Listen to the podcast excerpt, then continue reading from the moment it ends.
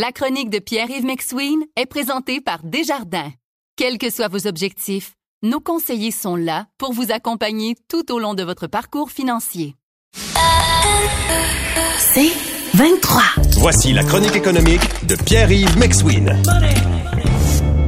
Salut Pierre. Salut Patrick. Tu veux nous parler de fraude fiscale? Oui, parce que pour la plupart des Québécois, Patrick, la fraude fiscale, c'est dans les articles de journaux, ça existe. Mais on a l'impression que le gouvernement du Québec pogne jamais personne. Eh bien, détrompez-vous, vous. Les comptables comme moi qui s'intéressent au courriel de Revenu Québec reçoivent périodiquement des jugements. Et Revenu Québec devient autre chose que la voix générique qui vous dit Ah. Bienvenue à Revenu Québec. Pour le service en français, faites le 2. Si, vous avez- si tu veux de l'aide, oublie ça, ça va prendre du temps. Mais je te donne un exemple. Le 6 décembre, on donne un, par courriel un cas de non-réclamation. Imagine-toi donc qu'il y a quelqu'un qui a une peine d'emprisonnement avec sursis et des amendes de 408 000 Pourquoi?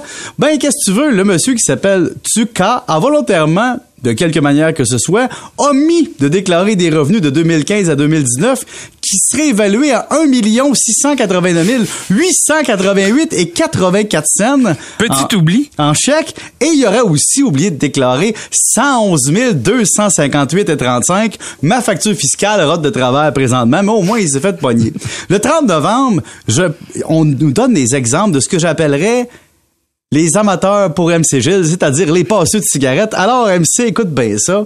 Il y a des passeux de cigarettes au Québec. Et ce qui est drôle, c'est que c'est souvent des personnes un peu plus âgées. Hein? Donc, au, au mi- au milieu du, du 30 novembre, on nous envoie un courriel en nous disant on a pogné des gens. Par exemple, Claude Prévost, 86 ans, amende de 295 000 pour avoir permis de vendre 480 000 cigarettes. C'est quand même beaucoup de cigarettes. Donc, c'est des gens qui se font prendre dans leur véhicule, dans des stratagèmes, avec des cigarettes. On parle de 180 000 cigarettes et autres. Donc, il y a plein de jugements. Il y en a plein, là. Mais plusieurs personnes se sont faites prendre pour passation de cigarettes.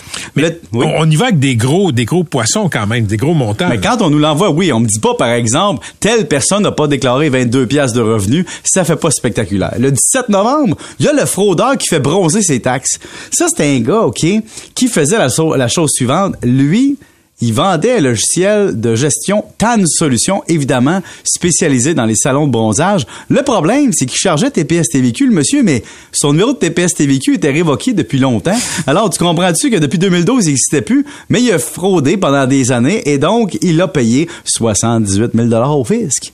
Le 19 octobre, hein, on parle d'une peine d'emprisonnement et des amendes d'1,3 million de dollars à un scheme de quoi? Ben, des gens, dans le fond, qui, qui déclaraient des fausses transactions pour récupérer la TPS TVQ.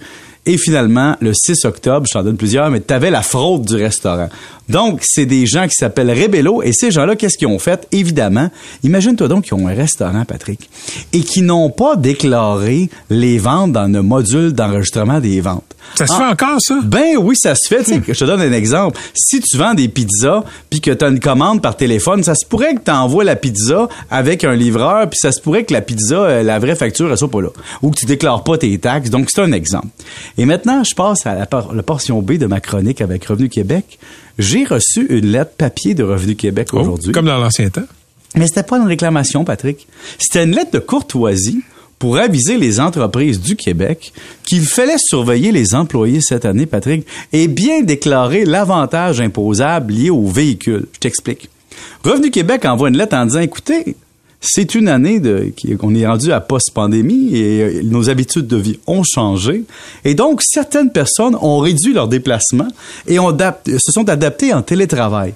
Eh bien, saviez-vous comme employeur qu'il faut surveiller vos employés et vérifier qu'ils déclarent bien leur registre d'utilisation à des fins personnelles du véhicule d'un véhicule de l'employeur? En somme, tous les véhicules immatriculés F au Québec doivent tenir, Patrick, un registre des kilométrages parcourus à des fins personnelles et professionnelles et se déclarer un avantage imposable sur ce qu'ils ont utilisé personnellement pour le droit d'usage, c'est-à-dire le droit d'utiliser le véhicule, et les frais de fonctionnement, c'est-à-dire combien ça coûte le rouler. Et donc, Revenu Québec s'attend à ce que chaque fois que quelqu'un embarque dans son véhicule qu'il utilise pour le travail, on ouvre un petit calepin puis on note le nombre de kilomètres. je te le confirme, Patrick, le- tu dois faire un registre des déplacements et Revenu Québec peut te le demander en, tout en- temps. en sachant très bien qu'il y a 0,5% des gens qui font ça. T'as raison, Patrick, mais le problème, c'est quand ils te le demandent, euh, tu as une amende de 200 pièces si tu le fournis pas, évidemment, des pénalités, mais qui plus est, on peut revoir tout ton calcul fiscal et t'imposer un- une- des pénalités et intérêts. Vous écoutez la chronique économique avec Pierre-Yves McSween. Mais Patrick, j'ai un petit truc pour toi. Tu as la méthode old fashion, c'est-à-dire avoir un petit calepin avec un crayon et noter je suis parti du dépanneur Perrette, je me suis rendu à- au centre-ville 8.2 km pour fin d'affaires ou pour fin personnelle. Et tu fais ça toute ta vie pendant que ton véhicule ou il y a des uti- il y a des applications comme Mile IQ, donc IQ lié à l'intellectuel, qui calculent tes déplacements en voiture et qui te demandent à la fin de ton déplacement ça euh, c'était-tu pour fin d'affaires Ah. ou pour fin personnelle? OK. Là, évidemment, Patrick, il y a une question de jugement professionnel là-dedans. Parce que tous les employés en télétravail peuvent se dire, bon, là, je suis allé luncher avec un collègue de travail. Était-ce ma relation d'amitié qui était en perspective ou c'était ma relation professionnelle? Alors, tu dois, dans ton âme et conscience, aller dans le confessionnal fiscal de ton cerveau et te dire, est-ce que c'est avec mon ami que je suis allé souper? Ou c'est avec mon collègue de travail pour fin d'affaires? Oui. Quelle est la nuance? Puis, puis là, après ça, rappelle-toi de ce que tu as dit parce que la facture de restaurant, faut qu'elle concorde avec ton kilométrage. Oui, en plus, t'as raison, Patrick, parce que là, si ton kilométrage est pour fin d'affaires, puis que là, t'as pris huit bouteilles de vin, peut-être que le fisc t'ira pas te voir, mais peut-être que le gouvernement va te dire, hey, t'as pris huit bouteilles de vin dans un déplacement en voiture que t'as facturé. ça, ça doit dépasser 0.08. Et Donc, tu vois, je niaise, mais pour vrai, tout le monde qui nous écoute, si le gouvernement envoie cette lettre-là, cette année, c'est parce qu'ils ont l'intention d'enquêter sur les travailleurs à la maison en télétravail qui ont une voiture fournie par l'employeur et enquêter possiblement cette année. C'est une supposition, mais on gaspille pas du papier pour rien dans la vie, hein? Non. Donc, on a envoyé ça aux entreprises pour dire, checkez vos employés, assurez-vous qu'ils ont un registre. Ça se pourrait qu'on leur demande. Tu fais bien de faire ce rappel et moi, j'ai beaucoup aimé euh, l'expression confessionnal fiscal dans notre, euh, dans notre cerveau. Oui, et Patrick, comme on dit chez Revenu Québec sur la ligne, bienvenue à Revenu Québec. Au revoir. On, on croirait quasiment entendre Pierre Bruno. Non, mais je t'invite parce que t'as peut-être pas eu le plaisir de faire ça. Appelle. Puis le premier message, c'est souvent Nous sommes désolés du délai d'attente dû à un trop fort volume d'appels. Cet appel est terminé. Merci Pierre-Yves. Salut.